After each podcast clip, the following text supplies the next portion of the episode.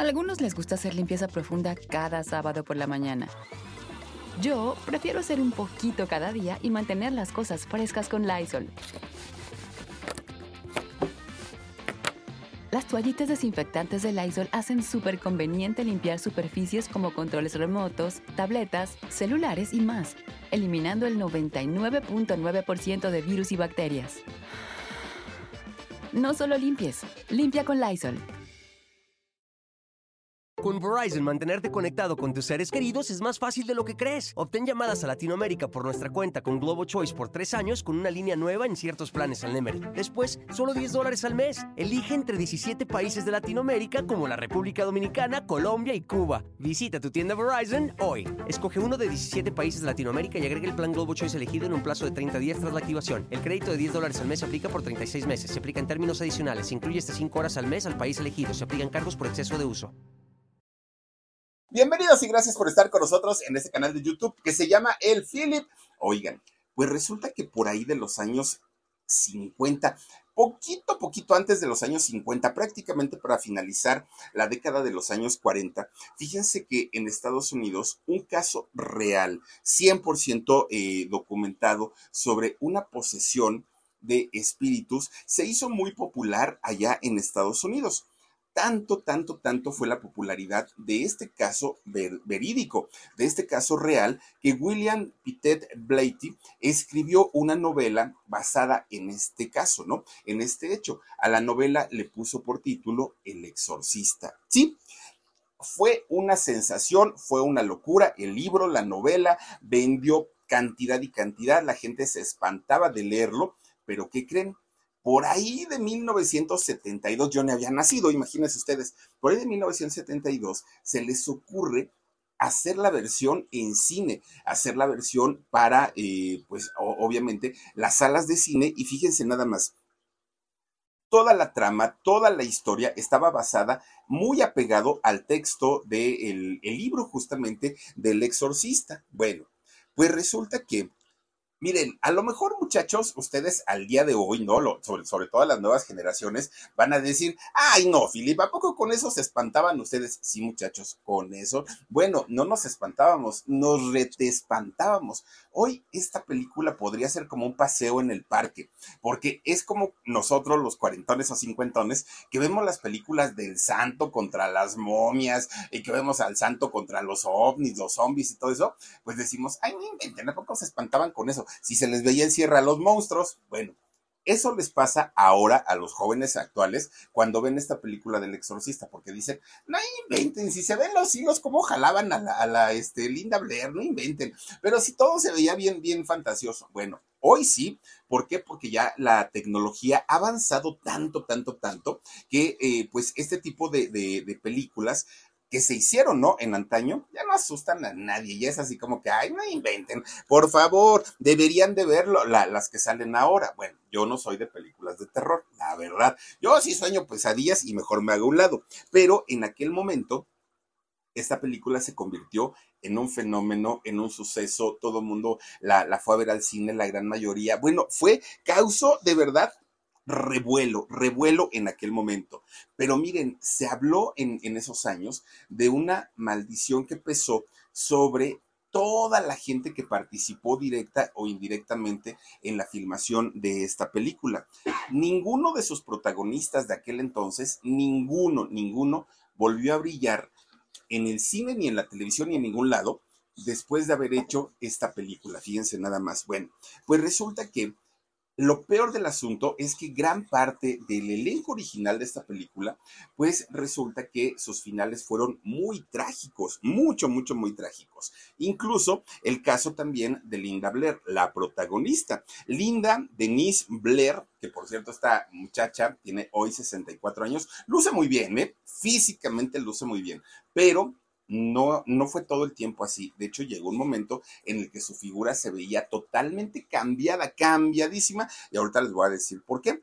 Esta eh, muchacha fue exmodelo, sí. Oigan, hay por ahí algunos catálogos de Sears, o, Sears, ¿no? Como le dicen, de, Sears, que eh, en donde ella modelaba ropa infantil, fíjense. Fue modelo exactriz, porque hoy por hoy ya no, ya, ya no hace eh, películas. Pero además de todo, es una gran activista esta mujer. Y les voy a platicar cuáles son todas sus obras eh, benéficas a las que se dedica. Pero hay, hay, un dato muy interesante sobre la vida de, de Linda Blair.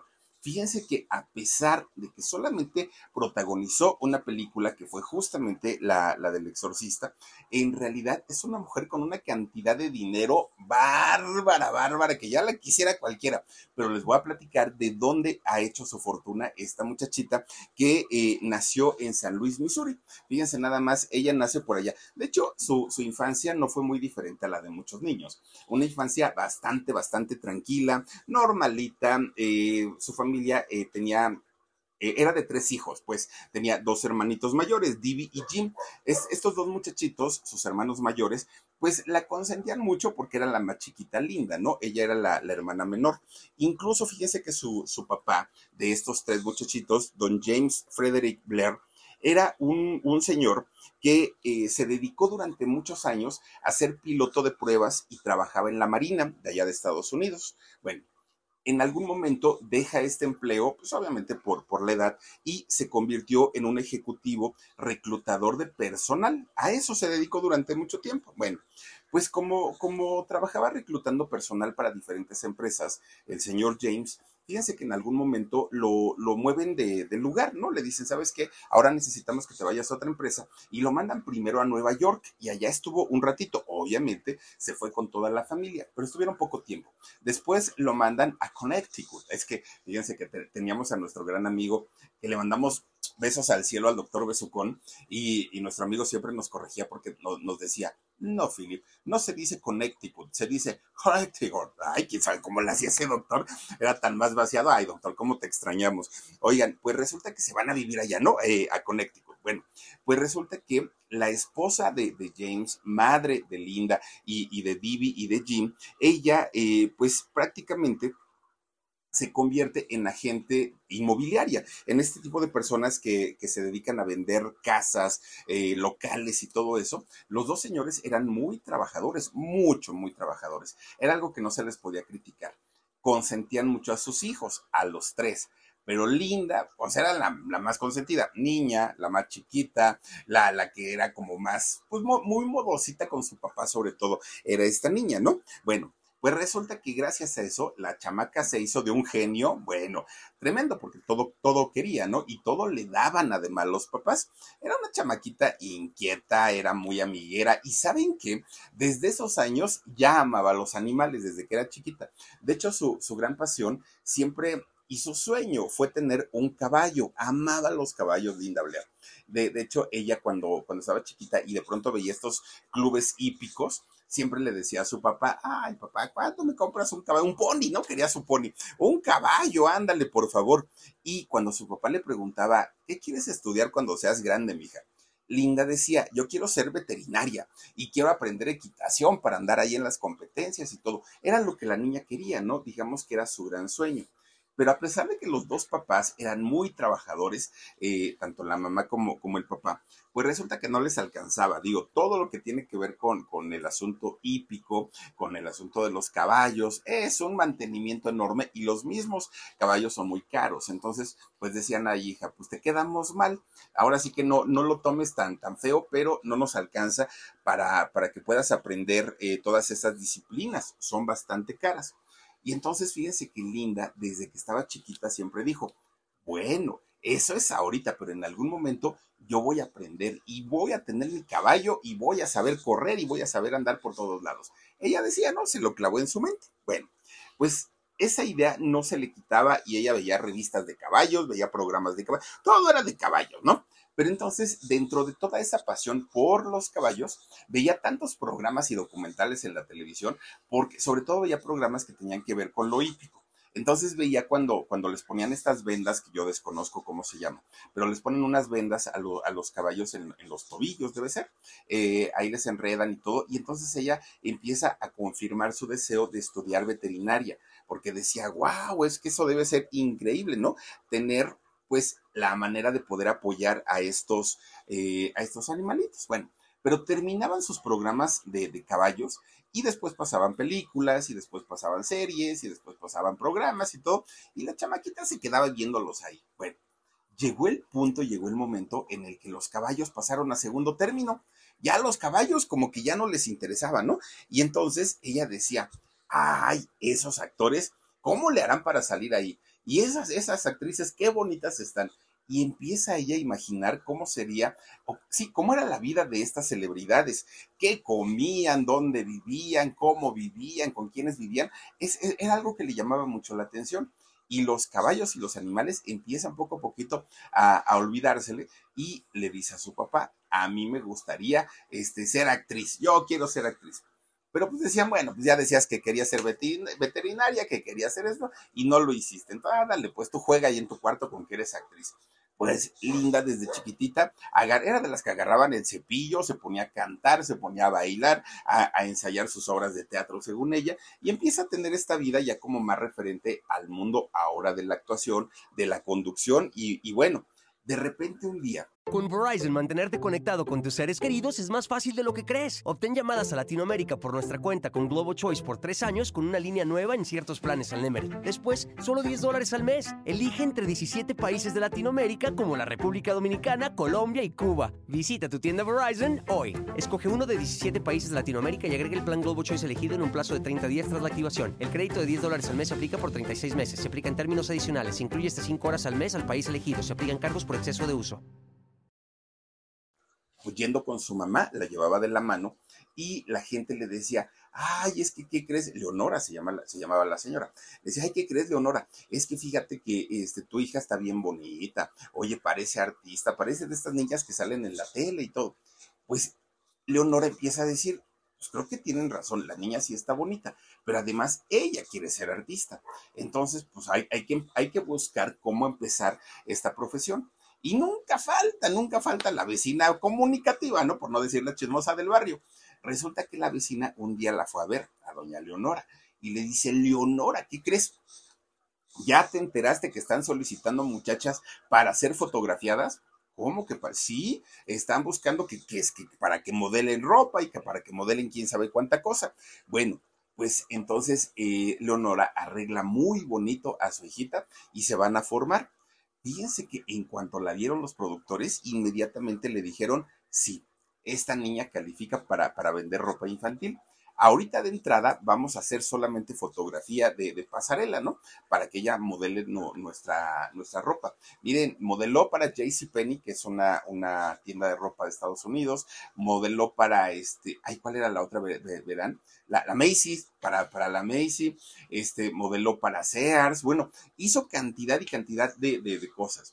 Al poco tiempo buscan a Linda, pero para que ya hiciera comerciales actuados, comerciales de televisión.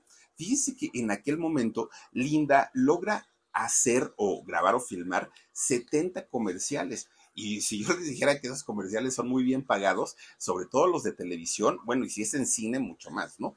Pero los, los, comerciales que salen en radio o en televisión son muy bien pagados y de hecho pagan una iguala mensual durante el tiempo que el comercial sale en las estaciones de radio o en las estaciones de televisión. Entonces, pues obviamente el problema económico que llegaba a tener la familia de repente, pues con este trabajo de Linda se solucionó, porque la chamaca de que empezó a generar un buen dinerito, pues lo empezó a generar. seguía trabajando hacia comerciales, iba a la escuela, una vida normalita la de la chamaca de repente llega a su adolescencia. Cuando Linda cumple 14 añotes, fíjense, ya 14 años, pues igual ahí va la misma vecina, ¿no? La misma vecina comunicativa a decirle, Leonora, Leonora, ¿qué crees? Que ahí están los de una empresa de cine que quieren buscar chamacas y chamacos para hacer una película que no sé qué, que no sé cuándo. Y entonces Leonora, que ahora sí ya tenía experiencia, eh, junto con su hija, con, con Linda, pues dijeron, arréglate, mija, porque nos vamos al casting y a ver qué tal nos va. Y Diosito quiere que te quedes con el personaje. ¿De qué es? ¿Quién sabe? Pero tú vístete bien. Cuando llegan a donde estaba el lugar para hacer el casting, oigan, pues le dan su turno, porque a todas las niñas les pusieron un papelito con el número que les tocaba, ¿no? De, de audición. A Linda le tocó el número 600, imagínense nada. No, digo, lo peor es que le hubiera tocado el 666, ¿no? Bueno, le toca el número 600 a Linda. se tiene que formar en el sol, en el frío. Imagínense, audicionar a 600 chamacas. Pero bueno, finalmente Linda se da cuenta que de la fila muchas estaban saliendo, algunas que ya habían hecho el casting decían, ay, no, yo no me quedo, yo ya me voy, ahí nos vemos, ¿no? Bueno, dentro de todas estas muchachitas que estaban ahí en la, en, la fila, había unas muñequitas tan preciosas que parecían sacadas de, un cuento de hadas, ¿no? Niñas preciosas. Y, la mamá de Linda, doña Leonora, decía, ay, quién sabe si mi hija tenga chance. Es bonita, pero la que está aquí al lado, qué bárbara. Es una muñequita. Bueno, después de horas y horas y horas y horas y horas de estar ahí formadas, le toca el turno a Linda. Y cuando llegan a donde ya eh, tenían que presentarse con quienes les estaban haciendo el casting, le explican de qué trataba todo el asunto. Pues resulta que le dicen, es una historia sobre un exorcismo, que no sé qué, que no sé cuánto, y en ese momento era cuando muchas de las niñas que se habían formado decían, ay, no, muchas gracias a Dios. No, no, no, no, no, ahora sí que yo paso sin ver, ¿no? Pero Linda dijo, ay, no, porque si yo soy actriz, no quiero ser actriz, pues ahora sí que es, esta es mi oportunidad de oro.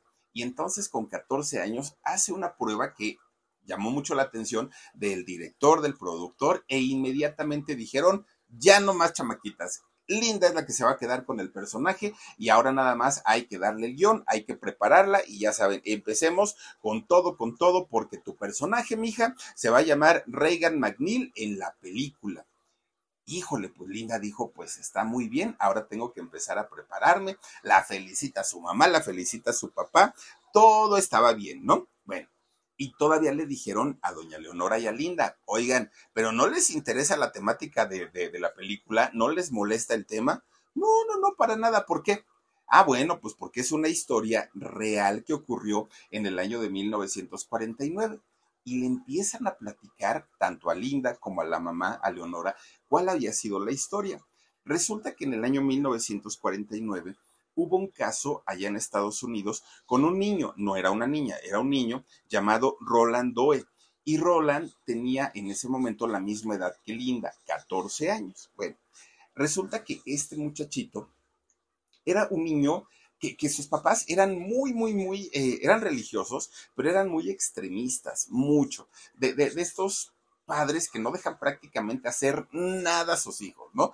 Todo es malo, todo está mal, todo, bueno, los quieren tener en una burbuja prácticamente. Y, y, eso es peligrosísimo, porque cuando la burbuja se rompe, no saben cómo comportarse fuera de la burbuja y ahí se los come el mundo. Entonces a este niñito lo tenían, a, a Rolando lo tenían pues prácticamente muy oprimido, a este niño. Bueno, pues resulta que este niño, fíjense que tenía una, una tía, y esta tía era, digamos que lo más cercano, era como lo más cercano a un amigo que podía tener Roland, porque Roland, ya les digo, era, era tan extremista la familia que no le permitían tener amistades fuera del círculo, ¿no? De que lo que le permitía la familia y quienes le imponían la familia como amigos, a Roland no, les, no, no le interesaba. Entonces, un muchachito que prácticamente estaba metido en, en, su casa 24 horas al día, no tenía amigos, no salía para ningún lado. Bueno, pues resulta que este muchacho con su familia vivían en Maryland, ¿no? Espero que esté bien dicho, ¿no? Ya me, ya me regañaron porque me dicen, ay, Philip, tus pronunciaciones están horribles. Yo lo sé, les ofrezco una disculpa. Pero bueno, pues allá en Maryland, ¿no? Vivía eh, este muchacho en el año 49. Resulta que esta tía, que era la más cercana a este muchacho, su tía Harriet, era como, más que su tía, era como su hermana mayor. Entonces ella era quien lo cuidaba, lo orientaba, lo, aconsejaba y todo. Pues resulta que esta mujer era una mujer que amaba todo lo que tenía que ver con lo, sobrenatural. Ella estaba fascinada con ese tema. Y de hecho, esta mujer, eh, Harriet, solía hacer eh, sesiones espiritistas. Y dentro de estas sesiones utilizaba muchísimo la tabla Ouija, ¿no? Que, que, para, para la gente que igual no ubicamos mucho estas cosas, porque pues son cosas bastante serias y que mucha gente, incluso los jerarcas católicos, los jerarcas de la iglesia, dicen no jueguen eso porque se abren portales y al ratito no van a saber ni quién viene para acá ni quién va para allá. Entonces, pues hay que ser muy cuidadosos con esos temas. Pero a Harriet, a la tía, ese tema le encantaba, le encantaba. Ay, Omar, ni nos pongas esas cosas. Bueno, pues resulta entonces que, fíjense que eh, de repente un día la tía se empieza a poner mal, se empieza a poner mal hasta que fallece, pierde la vida la, la señora. Obviamente, Roland pues queda destrozado, el muchacho se, se pone muy mal porque pues era, era su gran amiga, la única que tenía. Y entonces, en honor a la tía, Roland sigue jugando, ¿no? Con la tabla, sigue jugando pues a, todo lo que la tía le, le había enseñado.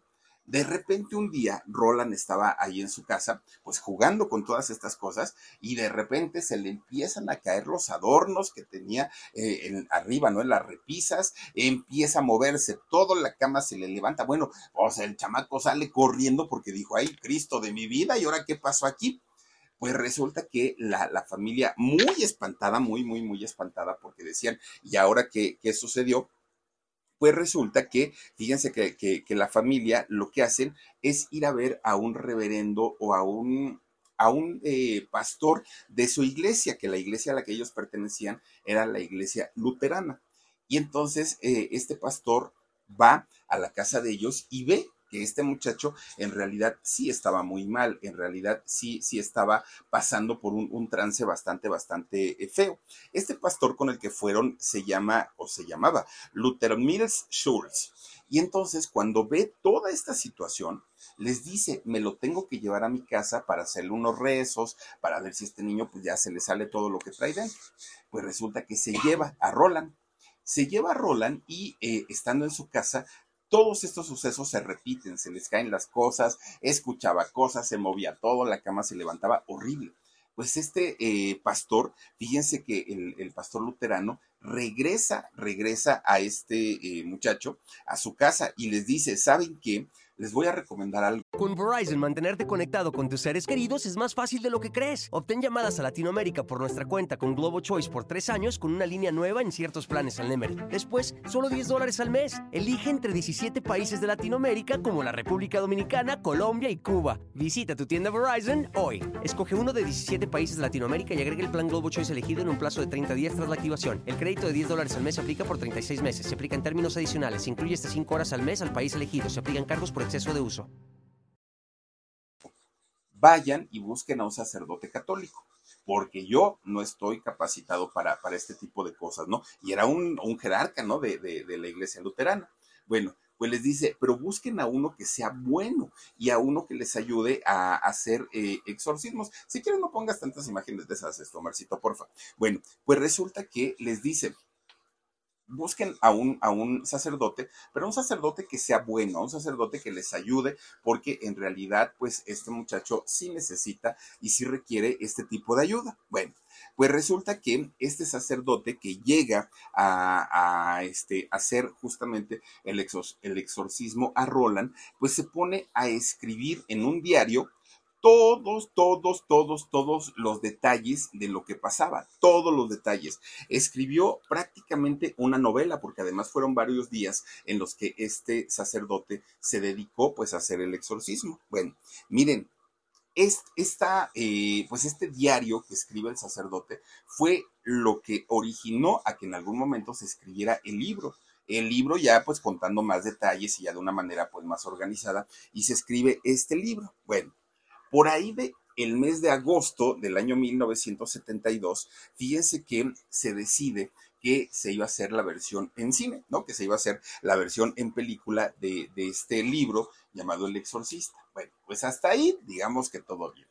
Pero justamente cuando estaban por empezar las grabaciones ya con una linda Blair preparada, con, con todo un staff preparado para la filmación, una serie de cosas raras y extrañas comenzaron a pasar en derredor a la filmación de la película. Miren, de entrada, hacen el set de, la casa de, este muchacho, de Roland, parecida a la casa, ¿no? donde él vivía. Obviamente hicieron la réplica, todo, pues ya se imaginarán estudios hollywoodenses, aparte de todo. Hacen la réplica de la casa completita y la recámara en donde iba a ser todo, todo este trabajo.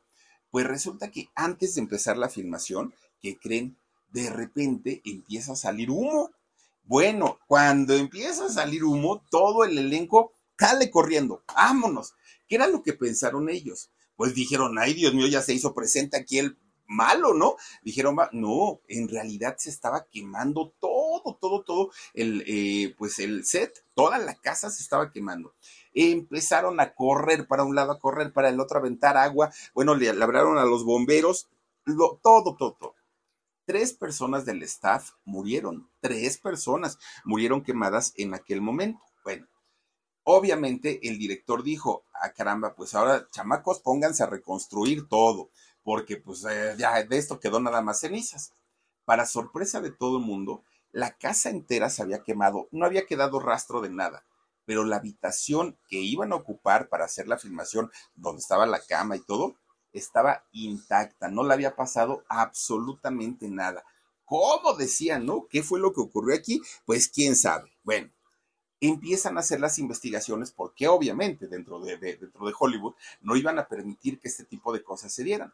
Sale la investigación y el resultado fue que una paloma andaba por ahí, ya saben que las palomas se andan metiendo en todos lados. Entonces que andaba por ahí la paloma y eh, pisó mal unos cables y que provocó un cortocircuito. Ese corto fue el que hizo finalmente pues que se incendiara absolutamente todo. Pero mucha gente, sobre todo gente del staff, decían, no, qué, qué, qué paloma, ni qué paloma, ni qué nada, ¿no? Aquí más bien pues eh, está pasando otra cosa. Desde ahí fíjense que empiezan con la intranquilidad, ¿no? De hacer la película, todos los que estaban eh, participando, tanto staff como el mismo talento. Todo mundo ya iba así como temeroso, como que a ver qué pasa, bueno. Empieza ya la filmación de la película, ¿no? Este, ponen la pizarra y bueno, dan, el, el, este, ¿cómo, llama? El claquetazo, todo, todo ya listo para, para empezar. Y de repente, ¡pum! que se les funde una lámpara de las principales Ay, Dios mío, bueno, pues ya el director corte y otra vez, ¿no? Cámbienme la lámpara. Bueno, cambia la lámpara, que se cae un foco. Ay, Dios mío, que se rompió no sé qué cosa. Bueno, no podían y no podían empezar y no podían. Cada escena que intentaban grabar, pues nomás no le salía, no le resultaba. Que si el micrófono no jalaba, ah, te cuenta como ahorita, ¿no? Que empezamos y que no, no, no, no nos funciona el audio, así tal cual. Bueno, de repente ya empiezan a filmar, ¿no? Empiezan a rodar su película y resulta que de pronto el director decía, ay, esta escena quedó padrísima, padrísima, nos va a servir muy bien, guárdala. Y la ponían ahí en su escritorio del director. Al otro día, a ver, quiero ver la cinta, quiero revisarla. No está. ¿Cómo que no está? No está. Y no está, y búsquelo, y búsquela, y búsquela, y búsquela. No estaba la cinta, se había perdido. Ya lo que tenían que hacer, pues volver a grabar la misma escena, y eso los iba retrasando todo el tiempo, todo, todo el tiempo la gente que estaba dentro del set, dentro del foro, decían, es que escuchamos pasos, es que escuchamos ruidos, es que se nos mueven las cosas. Bueno, la gente reportó en esa película cantidad y cantidad de cosas. Los objetos cambiaban de lugar, se les desaparecían. Cuando querían eh, utilizar los teléfonos para comunicarse con alguien más, sentían que alguien más estaba escuchando la conversación y que ese alguien más les respiraba, ¿no? Así como... ¡ah! Y entonces ay, Dios mío, y colgaban luego, luego. Bueno, era una cosa tremenda, tremenda. El director de la película, fíjense que todavía hacía y trataba de eh, que las escenas que, que, estaban haciendo fueran lo más reales posibles y para ello trataba de calmar a todos. Y siempre les decía, señores, no se sugestionen, esto es ficción, esto es una película, no es de la vida real, tranquilícense por favor pero ya los actores estaban vueltos locos porque ya no querían participar. Bueno, pues resulta que desde ese momento empiezan las versiones que la película pues tenía una maldición. Y una maldición que no sabían hasta qué punto iba a alcanzar a sus protagonistas y a la misma gente del staff.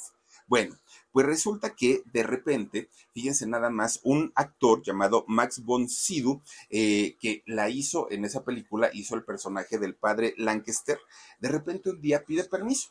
Oiga, señor director, me tengo que ausentar unos días. ¿Puedo? No, pues que sí, pero ¿por qué te vas? Y le dijo, es que sabe que, fíjese que mi hermano murió. Así le dijo. Estaba muy bien, estaba muy bien de salud y de repente, pues ya me avisaron que murió. Bueno, está bien, vete de repente, ya estaban igual, ¿no? Trabajando y de repente eh, Linda le dice, habla con su mamá y su mamá le dice, ¿sabes qué linda? Este, pues, ¿qué crees? Fíjate que tu abuelito, pues, acaba de morir. Al mismo tiempo, ay, miren, él, es el actor. Resulta que al mismo tiempo, pues, hubo dos defunciones, ¿no? Ahí en la película. Y la misma, la gente que se quedaba adentro decían, ah, eso ya no está como tan, tan, tan normalito. De repente, empiezan así como que a decir, a ver, ¿ya llegaron todos a trabajar? No, pues que sí. No, falta uno, decían, pero ¿quién falta? Bueno, pues faltaba uno de los técnicos. Y entonces el director ya estaba, ah, pero miren, así porque su técnico no llegaba a trabajar. Pues resulta que no llegó. Al otro día, eh, el, técnico dijo, cuando venga este señor, me lo mandan a la oficina antes de que empiece a trabajar, porque le va a poner su regañiza. Pues no llegó. Ay, Dios mío, pues eso ya está muy raro, van dos días que falta. Habla a su casa y cuando habla a su casa el director le dicen, ay señores, ¿qué, qué cree? Pues que lo mataron. ¿Cómo que lo mataron? Sí, lo mataron, le quitaron la vida y la verdad es que pues no sabemos ni por qué ni quién fue y estamos en esas investigaciones. Hasta el día de hoy no se sabe qué fue lo que pasó con este hombre. Bueno, pues a partir de ahí el director entra como en paranoia, entra como en miedo y le dice a su vigilante, ten mucho cuidado, no permitas, no te vayas a dormir, ¿no? Cuidando aquí el, staff. Y eh, no permitas que nadie entre, nadie, nadie sin mi autorización puede entrar al set. Sí, está bien, señor director, dijo el vigilante. Pues al otro día cuando llegan a trabajar, el vigilante muerto. A la entrada ahí del estudio, muerto. ¿Qué le pasó? ¿Quién sabe? ¿Qué vio? Mucha gente en, aquellos años decían que había visto algo tan fuerte que le había provocado el, infarto, ¿no? Y que había muerto por eso. Bueno, pues, pues ya las cosas como que y apenas estaban empezando, fíjense, con la filmación. De repente, la, la, actriz que personificó a la mamá de Linda en la película, doña Ellen Bornstein, fíjense que ella eh, estaba a punto de la locura de ver tanta cosa, de ver tantas desgracias que estaban ocurriendo en, en aquel momento. Ya eran muchas muertes, eran ruidos, sombras, eh, eh, era mucho, ¿no? Entonces ella ya no, se, se rehusó a seguir grabando, la mamá de, de, este, de Linda en la película, ¿no? Y entonces decía, yo ya no voy a seguir grabando, ya no voy a seguir haciendo nada. Oye, pero tienes un contrato. Dijo, pues a mí, córranme a mí lo que quieran, pero yo, demándenme, pero yo ya no voy a, este, a, a seguir grabando. ¿Pero por qué? Bueno, porque dentro del guion de la película existían muchas líneas que, tenían que decir los actores, no solo ella, sino la mayoría de los actores tenían que decir que creían en el diablo. Y entonces esta mujer, eh, Ellen, estaba tan asustada que decía, esa frase yo no la voy a repetir nunca en mi vida. Habla con el director y le dice, si tú quieres que yo siga haciendo la película, quita esas líneas, yo no las voy a decir. Y el director le dijo, ay, bendito sea Dios, yo tampoco, ya no veía la manera de cómo quitar esas líneas de, guion, porque de verdad que, o sea, esto ya está saliendo de, de, control, ya está saliendo de lo normal. Bueno, pues le hicieron caso. Fíjense, después de ahí, esta mujer, el, eh, Ellen, regresa a trabajar, empieza a hacer su, su, personaje, ya sin mayor problema, ¿no? Como la mamá de Reagan, de la pequeñita de Linda Blair. Bueno, todo estaba... Con Verizon, mantenerte conectado con tus seres queridos es más fácil de lo que crees. Obtén llamadas a Latinoamérica por nuestra cuenta con Globo Choice por tres años con una línea nueva en ciertos planes al Nemery. Después, solo 10 dólares al mes. Elige entre 17 países de Latinoamérica como la República Dominicana, Colombia y Cuba. Visita tu tienda Verizon hoy. Escoge uno de 17 países de Latinoamérica y agrega el plan Globo Choice elegido en un plazo de 30 días tras la activación. El crédito de 10 dólares al mes se aplica por 36 meses. Se aplica en términos adicionales. Se incluye hasta 5 horas al mes al país elegido. Se aplican cargos por exceso de uso. Muy bien. De repente tenían que grabar una escena en donde ya estando pues en esta situación tan mal, eh, Linda Blair o Reagan, eh, había una escena en donde la niña se levantaba y azotaba a su mamá contra la pared, ¿no? Eh, empezaba a azotarla como parte de la película. Y entonces ya habían pasado tantas cosas, ya habían visto tantas cosas que el director dijo, no nos vamos a arriesgar porque cualquier accidente, cualquier cosa, y al ratito van ustedes a decir que pues, ya son, por otras razones. Entonces, amarren por favor a Ellen, amárrenla con un arnés para que en el momento que Linda comience como a sacudirla, aunque no tenía fuerza la niña, porque pues en realidad era una niña de 14 años, pues vamos a este a proteger a Ellen, ¿no? Para que no le pase nada. Hay que evitar accidentes. Bueno, pues de repente este arnés con el que estaba sujetada Ellen a la hora de la hora se rompió Fíjense, estos arneses que normalmente son de acero inoxidable, que son de hilos de acero, pues se rompió. Bueno, Ellen cayó porque ella estaba confiada en que estaba sujetada con el arnés. Cayó, se ha acomodado un santo trancazo porque no se le esperaba. Ellen estaba como muy segura de que la estaban cuidando. Y entonces cuando cae, pega, así unos gritos de, de dolor y de angustia, que el director, en lugar de decir corte y que se repita, no, porque aquellos dolores y los gritos que estaba pegando Ellen eran aterradores y entonces el, director dijo, síganle, síganle, síganle. Esos gritos que salen de Ellen en esa escena justamente son reales, no son de miedo, son de dolor, de, de, un dolor tan tremendo porque pues había caído de, de, una manera estrepitosa y le había causado muchísimo, muchísimo dolor. Bueno, Ellen ya decía, por favor que esto se acabe, ya no quiero saber nada de la película. Bueno, entonces lo que hace es hablar con el asesor espiritual de la película. Esta película tenía un asesor, un sacerdote, ¿no? Un sacerdote católico que era quien, quien decía qué se tenía que hacer, cómo se tenía que hacer, si, si así se hacían realmente los exorcismos o no. Y entonces eh, este asesor, que era el padre Tomás eh, Jam, resulta que le, le, dijo Ellen, oiga padrecito, no sea malito, háganos un exorcismo de a de veras, uno real, porque mire todas las cosas que están pasando aquí. Y el padre le dijo, no, hija, no sabes lo que estás pidiendo. Esas cosas, pues sí, son palabras mayores. Mira, lo único que puedo hacer por ustedes es darles la bendición.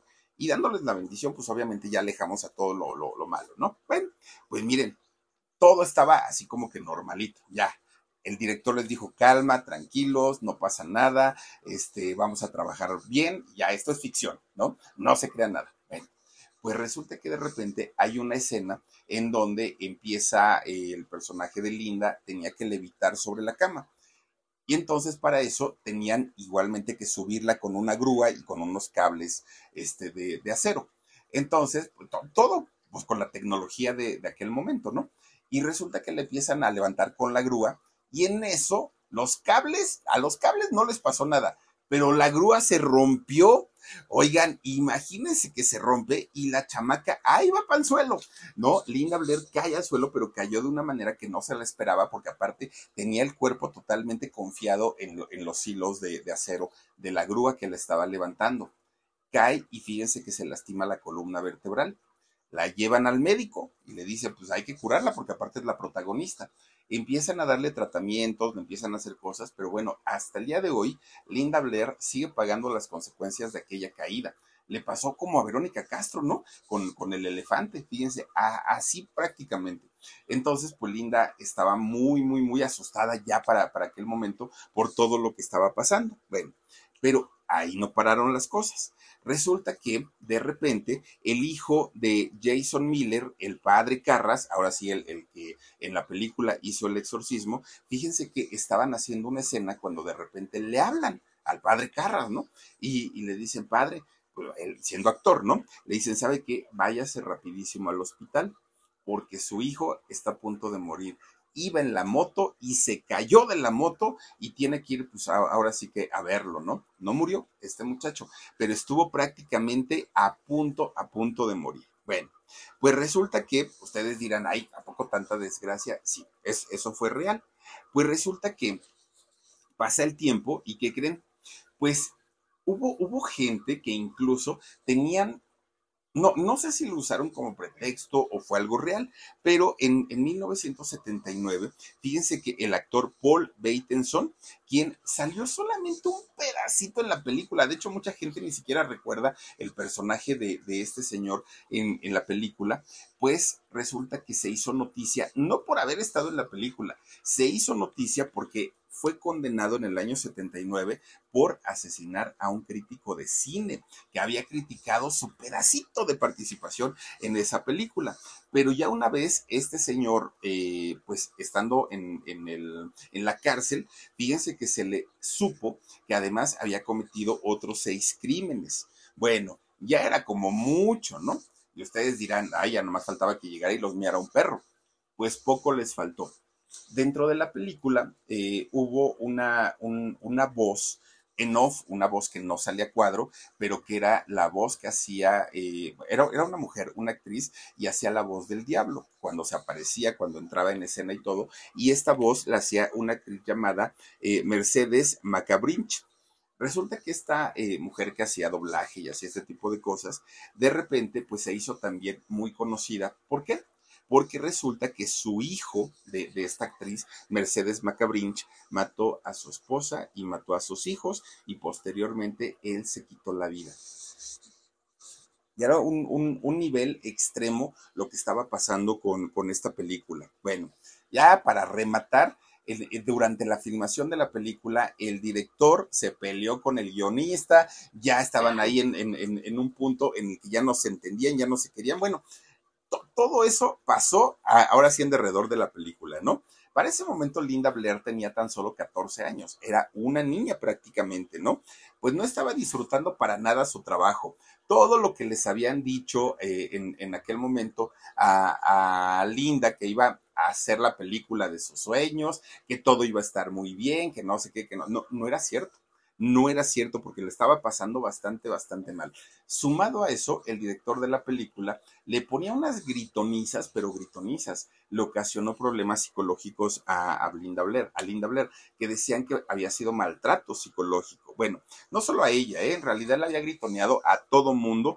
Imagínense nada más que de repente el director le decía a algún actor o alguna actriz, en esta escena tienes que llorar. Y entonces el actor decía, ay, pero pues, ah, sí, ok, lo intento, lo intento llegaba el momento en el que el director se desesperaba tanto que ¿qué creen que hacía? Les acomodaba un tremendo cachetadón, órale, a ver si con eso no vas a llorar. Pues los hacía llorar de dolor el director. Bueno, con tanto y tanto y tanto y tanto terminaron de hacer la película. Ya quedó, ya, ya, ya, Dios mío, ya tanto, tanto trabajo, tanto esfuerzo, ya quedó. Ahora viene el estreno. Cuando llega el estreno y empieza a proyectarse esta película en los diferentes cines del mundo, no, no, no fue solamente en Estados Unidos, resulta que lo menos que pasaba, lo menos que ocurría era que la gente se desmayaba, vomitaban, les daba asco, pues todas las escenas, ¿no? Donde vomitaba esta, eh, esta niña la gente salía con crisis de pánico. Fíjense, un, bueno, de hecho, una mujer que, vio el estreno de la película demandó a la, casa productora porque decía que pues no podía dormir, que le había desordenado la vida y estaba, había quedado muy, muy, muy mal. De repente, pues llega la noticia que este estreno de, de la película que se hizo en todo el mundo, se estrenó en Roma, ¿no? Allá en Italia. Ah, bueno, ustedes dirán, ¿y eso qué tiene de, novedoso? Bueno, pues el estreno que se hizo allá en Roma eh, se hizo en un cine que estaba muy cerquita de una iglesia, muy, muy, muy cerquita. Pues resulta que justamente antes de empezar la, la proyección de la película, se nubla el cielo y cae un rayo, ah, ¿no? Pero de esos rayos tremendos pues que el rayo cayó encima de una cruz de la iglesia. Ya ven que tienen las cruces arriba de las cúpulas. Le cae ahí y bolas, ahí va para abajo la, cruz con todo y la, la, cúpula de la iglesia. Ya todo el mundo decía, esto es el acabose, ya, ya, ya, ya esto está bastante, bastante mal, ¿no? Bueno. Con Verizon, mantenerte conectado con tus seres queridos es más fácil de lo que crees. Obtén llamadas a Latinoamérica por nuestra cuenta con Globo Choice por tres años con una línea nueva en ciertos planes al Nemery. Después, solo 10 dólares al mes. Elige entre 17 países de Latinoamérica como la República Dominicana, Colombia y Cuba. Visita tu tienda Verizon hoy. Escoge uno de 17 países de Latinoamérica y agrega el plan Globo Choice elegido en un plazo de 30 días tras la activación. El crédito de 10 dólares al mes se aplica por 36 meses. Se aplica en términos adicionales. Se incluye hasta 5 horas al mes al país elegido. Se aplican cargos por exceso de uso. La película, aunque ustedes no lo crean, provocó hasta infartos. Hubo personas que se infartaban en las salas de cine de ver esta película. Llegó el momento en el que por órdenes del mismo gobierno se tenía que eh, poner ambulancias afuera de los cines para eh, evitar cualquier contratiempo y entrar a pues a este, ¿cómo se llama? actuar en caso de cualquier, de cualquier contingencia. Bueno, esta película causó una histeria colectiva. Mucha gente no, no, no quedó, pues, como, o sea, iban a verla por morbo, sí, pero entraban sabiendo que lo que podían ver les iba a causar un gran impacto. Incluso fíjense que allá en Estados Unidos eh, hubo la historia de un asesino serial.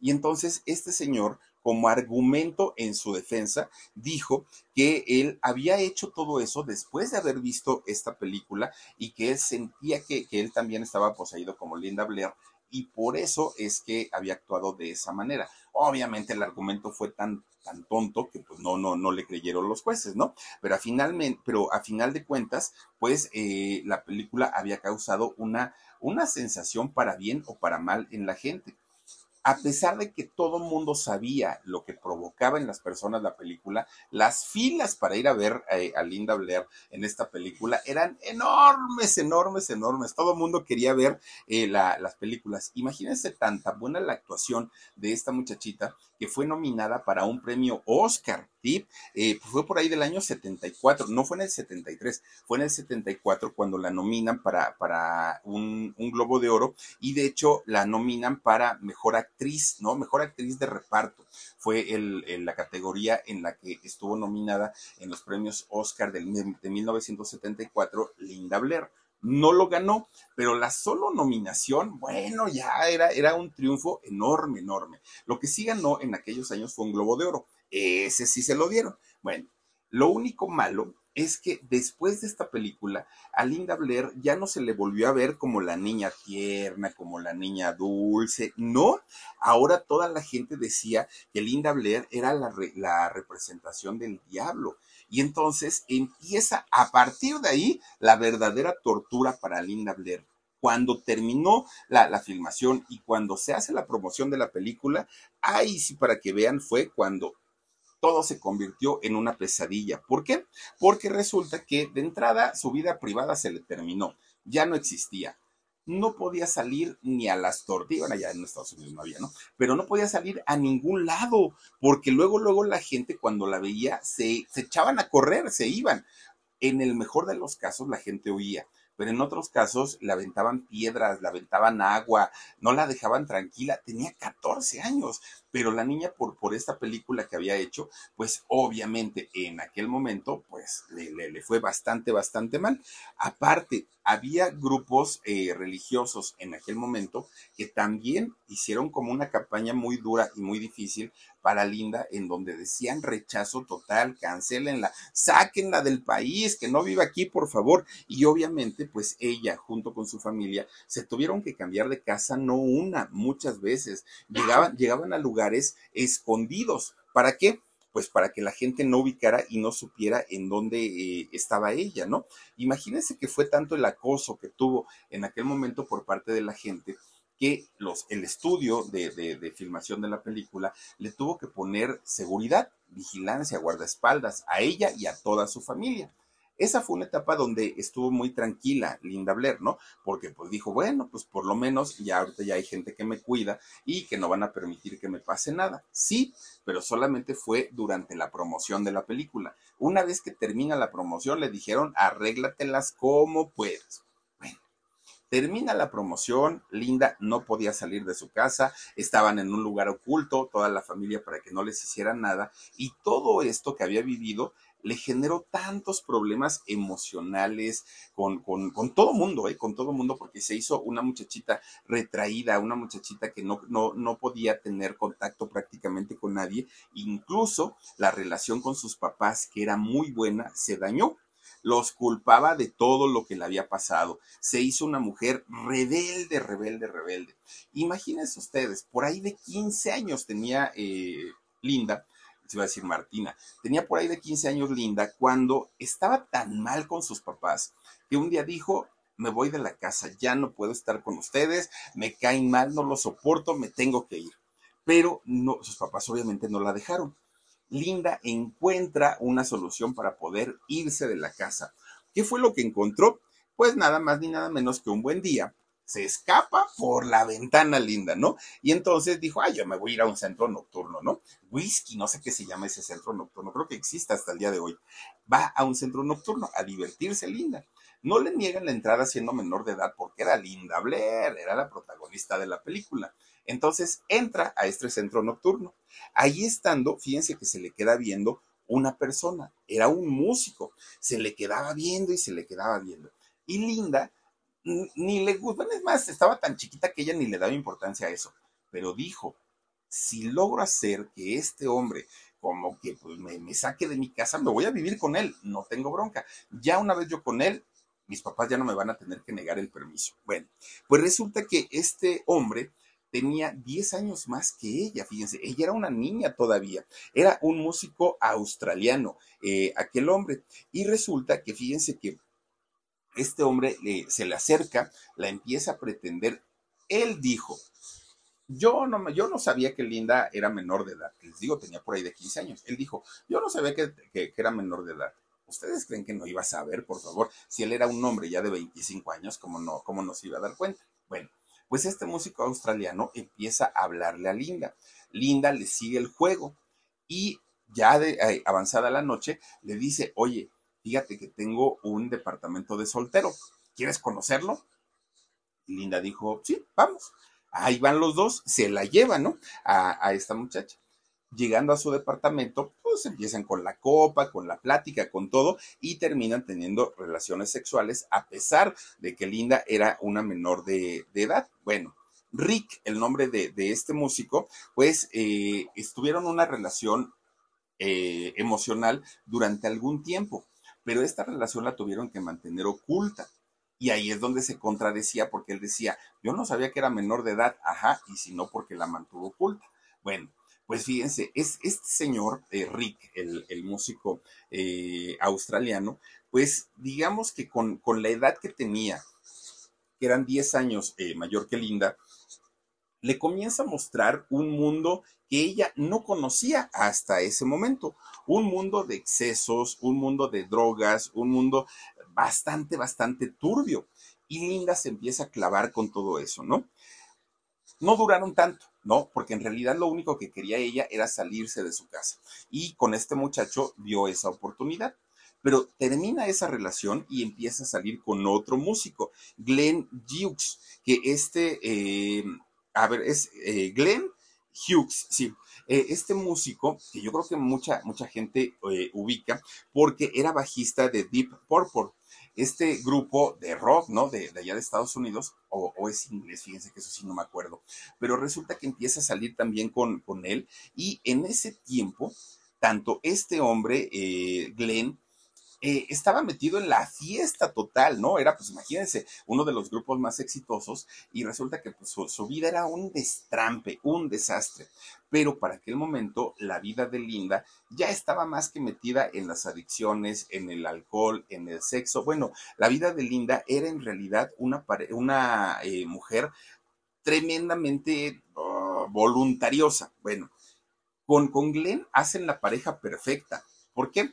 Pues porque uno destrampado y la otra peor tantito, bueno, se entendían al 100%. De hecho, casi no se veían porque pues él tenía las giras, ¿no? Con el grupo y Linda pues seguía trabajando.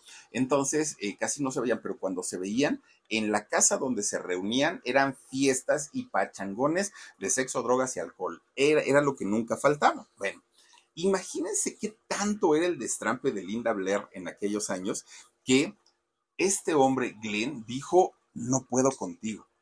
Eres muy, muy, muy alocada, eres muy intensa y digo, yo sí me echo mi, todo lo que quieras, ¿no? Me meto todo lo que quieras, pero no soy tan intenso, no inventes. Y él la terminó porque ella era demasiado, demasiado alocada. Bueno, para ese momento, Linda Blair alcanza ya la mayoría de edad, fíjense hasta cuándo. Ya había tenido quién sabe cuántos novios, ya había vivido quién sabe con cuánta gente y apenas había alcanzado la mayoría de edad. Bueno, cuando cumple 18 años, le llaman nuevamente de Hollywood y le dicen, Linda, estamos preparando la segunda parte de la película del exorcista. Entonces necesitamos eh, que, vengas porque eh, obviamente te queremos a ti nuevamente de protagonista. Era el exorcista 2, el hereje. Bueno, Linda va, hace la película y fue un rotundo fracaso no les fue bien, la película no vendió, gastaron muchísimo. Bueno, yo, yo, creo que mucha gente ni siquiera se enteró que, que salió esa película. Bueno, Linda queda muy triste porque pues obviamente después de un éxito y luego viene un fracaso, pues no, no, no estaba muy a gusto. Y entonces se refugia en qué creen. Con Verizon mantenerte conectado con tus seres queridos es más fácil de lo que crees. Obtén llamadas a Latinoamérica por nuestra cuenta con Globo Choice por tres años con una línea nueva en ciertos planes al Nemery. Después, solo 10 dólares al mes. Elige entre 17 países de Latinoamérica como la República Dominicana, Colombia y Cuba. Visita tu tienda Verizon hoy. Escoge uno de 17 países de Latinoamérica y el plan Globo Choice elegido en un plazo de 30 días tras la activación. El crédito de 10 dólares al mes se aplica por 36 meses. Se aplica en términos adicionales. Se incluye hasta 5 horas al mes al país elegido. Se aplican cargos por exceso de uso.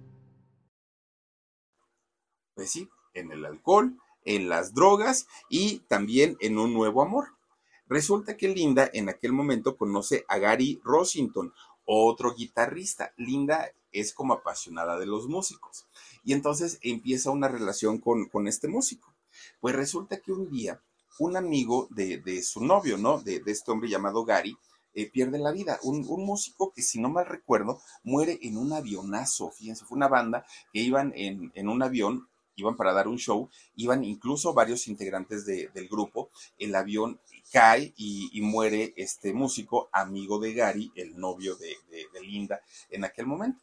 Entonces Linda pues estaba en la fiesta total, ¿no? Ella metiéndose todo, todo el polvo por la nariz, todo, todo, todo estaba haciendo Linda, cuando le avisa Gary, oye, me acompañas, tengo que ir al velorio de mi amigo, fíjate qué pasó esto. Linda le dijo, está bien, agarra su bolsita y empieza, como ya estaba en la fiesta, empieza a meter pues sus cositas, ¿no? De, de, de, de este, recreación. Y entonces llegan al velorio. Pero la policía sabía perfectamente que los músicos, especialmente los amigos de, los que habían muerto, pues eran gente de ambiente que les gustaba pues el trago, les gustaban las mujeres, les gustaba la, la droga, y entonces hacen una redada en ese velorio fíjense que eh, obviamente revisan a toda la gente, a toda la gente, y muchos detenidos, muchos, entre ellos Linda. ¿Por qué? Porque en su bolsita llevaba anfetaminas, llevaba cocaína, llevaba marihuana, llevaba, llevaba de todo esta mujer, ¿no? Pues su coctelito entero. Y entonces la, la llevan a juicio a Linda Blair y la condenan a tres años de prisión híjole, tan jovencita, ¿no? Y entonces Linda contrata a un, a un grupo de abogados y estos abogados pelean ante la corte eh, pues que Linda era una muchachita que había sido corrompida desde muy niña, que no era su culpa. Empiezan a dar una, una serie de explicaciones y fíjense que conociendo el jurado la, la vida que había llevado Linda de, desde su infancia, le permiten eh, hacer su condena fuera de cárcel, libertad condicionada, ¿no?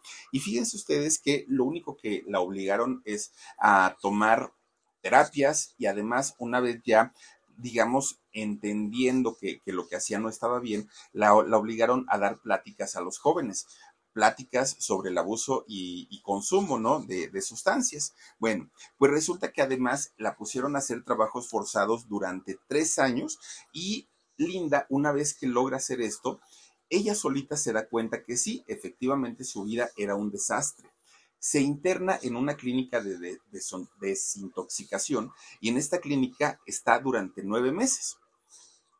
Estando dentro de la clínica, ella se da cuenta de todo el tiempo que había perdido, todo, todo el tiempo eh, que había perdido drogándose en las fiestas, eh, alcoholizándose, y se da cuenta pues que no era vida. Y entonces cambia totalmente su, su actitud. Y fíjense que después de los nueve meses que está dentro de, de este centro de rehabilitación en una clínica, sale, pero sale siendo otra, otra mujer. ¿Por qué? Pues porque había, había trabajado mucho la mente. Pero resulta que dentro de ese tiempo, Linda se había descuidado mucho dentro del, de, del, centro de rehabilitación. Dejó de hacer ejercicio, comía lo que le daban ahí mismo, ya no se cuidaba y salió muy gordita, ¿no? Su físico salió muy, muy, muy eh, afectado en aquel momento. Bueno, inmediatamente que Hollywood se entera que Linda Blair ya había salido del centro de rehabilitación, la buscan, ¿no? Para decir, pues que siga trabajando. Pero cuando la ven, inmediatamente la ponen en la lista negra. ¿Por qué? Porque ahora, ahora era una mujer gordita y pues no había lugar para ella, ¿no? Entonces la vetan y le quitan el trabajo. Bueno, en ese momento Linda sentía que a ella la había alcanzado también esta maldición del exorcista, donde pues mucha, mucha gente que había trabajado también con ella o no estaban vivos o no tenían trabajo o estaban en la miseria. Y Linda pues se pone muy, muy, muy triste, ¿no? ¿Por qué? Porque no tenía para empezar estaba alejada de su familia, no tenía trabajo, tenía poco dinero, la, las cosas no estaban bastante, no, no estaban bien y además su depresión empieza a agudizarse. Entra ahora ya no a una clínica de rehabilitación, decide entrar a un centro psiquiátrico porque ella quería demostrarse a sí misma que podía volver a ser la misma, la misma chica guapa, alegre, trabajadora, talentosa y entra a esta clínica. A diferencia de cuando había entrado a la clínica de, de rehabilitación de, sustancias, ahora se cuida, ahora se hace vegetariana o vegana, ¿no? Eh, hace mucho ejercicio, se somete a dietas. Bueno, el cambio de Linda fue, pero miren, radical al 100%. Cuando sale de este centro de, atención psiquiátrica, Linda sale, oh, bueno, echando chispas, no echando tiros. Linda Blair, inmediatamente que la ven, eh, se empieza a correr la voz. Ya vieron que Linda está chulísima, está guapísima, se ve mejor que nunca.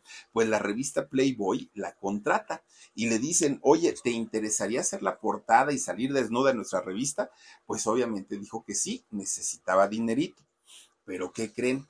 esa portada en Playboy le costó críticas y críticas y críticas. ¿Por qué? Porque resulta que la gente decía, ay, no, nos gustaba más de niña tierna, nos gustaba más de niña este, bien, bien portada y todo. Y Linda decía, es que nada de lo que yo les hago les gusta. Si me porto mal, me critican. Si salgo a trabajar, me critican. Ay, no, no, no entonces mejor se refugia en los brazos de otro músico, Rick, eh, Rick James. Resulta que este señor, cantante y compositor de, allá de Estados Unidos, pues enamora a Linda Blair en su, en su mejor momento, sin adicciones, muy, muy, muy delgadita, muy bonita, y se van a vivir juntos, los dos. De hecho, fíjense que se, dice que Linda Blair se embaraza de, de este hombre, de Rick James pero en aquel momento Linda no quería ser madre, ella tenía todavía muchos planes y decide abortar. Ella decide abortar, pero no le dijo a Rick ni que estaba embarazada ni que, ni que había abortado. Cuando Rick se entera de, la situación, que iba a ser papá, pero que ella, por decisión propia, había decidido eh, abortar, este hombre se enoja tanto que la abandona, la deja solita. Bueno, pues Linda ya se había hecho como también, eh, tenía un tipo como de adicción a, estar con alguien. Ella no, no, no es una mujer que soporte estar sola. Y entonces eh, se junta con un actor, por primera vez un actor, porque todos los demás habían sido músicos, Binks Hauser. Y resulta que con él se pone a trabajar, hicieron películas. Pero fíjense que tampoco duran tanto. La inestabilidad de Linda Blair siempre, siempre la ha perseguido. Y bueno, Linda sigue trabajando después de esta separación, pero fíjense que ya sus papeles que le daban eran papeles secundarios, en películas de bajo presupuesto, llegaba a ir incluso a programas de revistas de allá de Estados Unidos. Ella hacía todo lo posible por estar vigente y porque la llamaran, ¿no? De los estudios para seguir trabajando. Pero resulta que aquellos papeles o aquel papel grande que le habían dado en algún momento en su vida nunca volvieron obviamente tampoco los dineros, ¿no? A ese nivel tampoco. De repente un día, Linda en su casa se pone a reflexionar y a pensar, a ver, no le puedo estar rogando a Hollywood todo el tiempo. Si me quieren dar trabajo, que me den, y si no, que me dejen en paz. Y entonces dejó de suplicar, dejó de rogar para que le dieran eh, trabajo y se refugió en la equitación.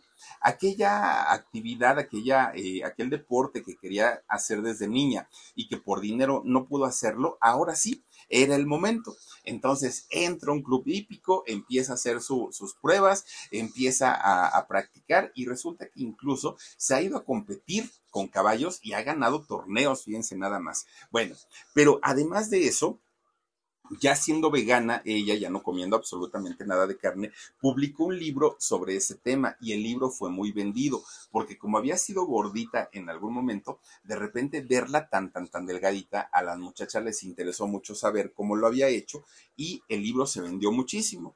Creó su línea de ropa que eh, posteriormente crea una fundación para defender los derechos de los animalitos. Recordemos que ella había querido ser eh, veterinaria, médico veterinario. Bueno, pues resulta que Linda empieza a tener amor hacia todo lo que es la filantropía, ¿no? El, apoyo y la ayuda, y se convierte en una gran activista. Fíjense que Linda eh, ha, colaborado en fundaciones, en asociaciones que se dedican a apoyar a la gente adulta, a los niños maltratados, a los animalitos, todo, todo, todo lo que eh, pueda ayudar ella, lo ha hecho y seguramente pues hasta el día de hoy lo, lo seguirá haciendo.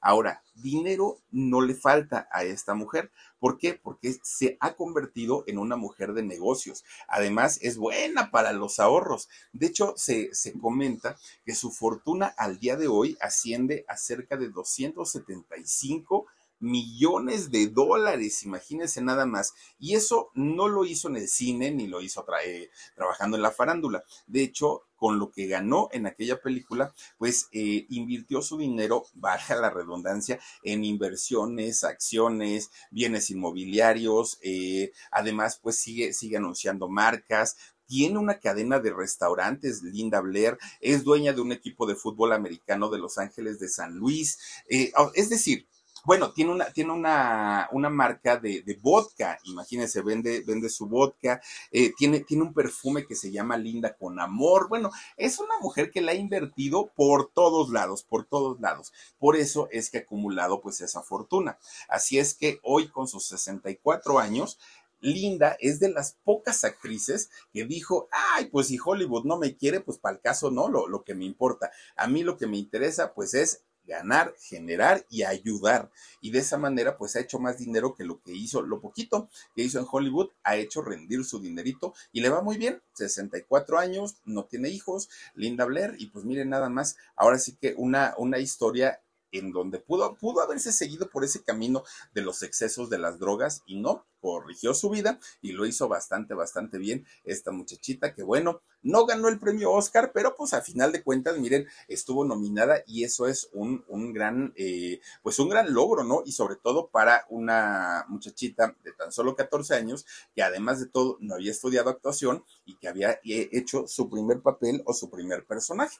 Así es que pues ahí está la historia de Linda Blair y con la historia de Linda Blair cerramos la semana eh, previa a los premios Oscar. Ustedes van a decir, ay, Philip, ahora sí nos, no, no, nos contaste puros, este, puras historias de, de, actores y actrices de Estados Unidos. Es que hicimos nuestra semana previa a los premios Oscar. Ya ven que son el 17, ¿cuándo son? De, de abril, ¿cuándo son los premios Oscar?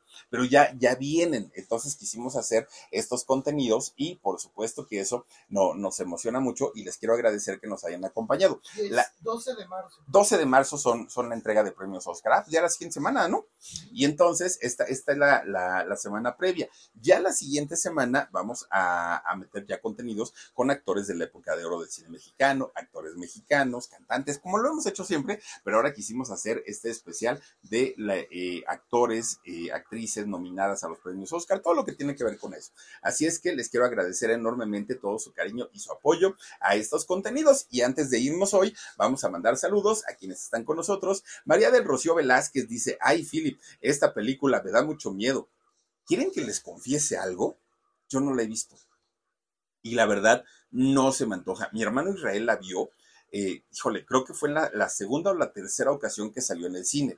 Bueno, al día de hoy se sigue asustando. Al día de hoy de esa película. Di, no, no, no, dicen que es una cosa tremenda, claro, hoy han salido peores, ¿no? Y, que causan mucho miedo, pero para la época, bueno, un mexicano estuvo involucrado en, el sonido, en, la ambientación de esta película. Y dicen que habían hecho tantos intentos porque el sonido fuera tan espeluznante, tan, tan, tan tremendo, y no lo lograban, no lo lograban. De repente contratan, ahora no me acuerdo el nombre de este mexicano que, estuvo metido en, en, todo el sonido, la, la sonorización de la película y él dijo, tráiganme basura. Ay, como basura. Tráiganme basura. Todo lo que encuentren de basura, cajas, cartones, este, Gonzalo cadenas. Gavira. ¿Gonzalo qué, Dani? Gavira. Gonzalo Gavira, muchísimas gracias. Bueno, se ganó unos nada más a ese nivel.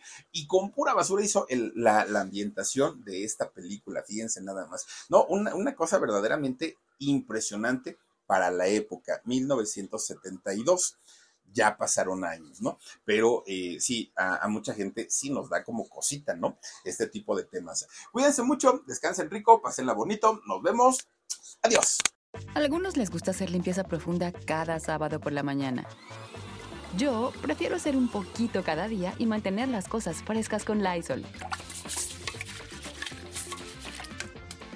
El limpiador de inodoros Brand New Day de Lysol limpia y desinfecta el inodoro y el cepillo, eliminando el 99.9% de virus y bacterias con una fragancia que lleva tus sentidos a un paraíso tropical. No solo limpies, limpia con Lysol.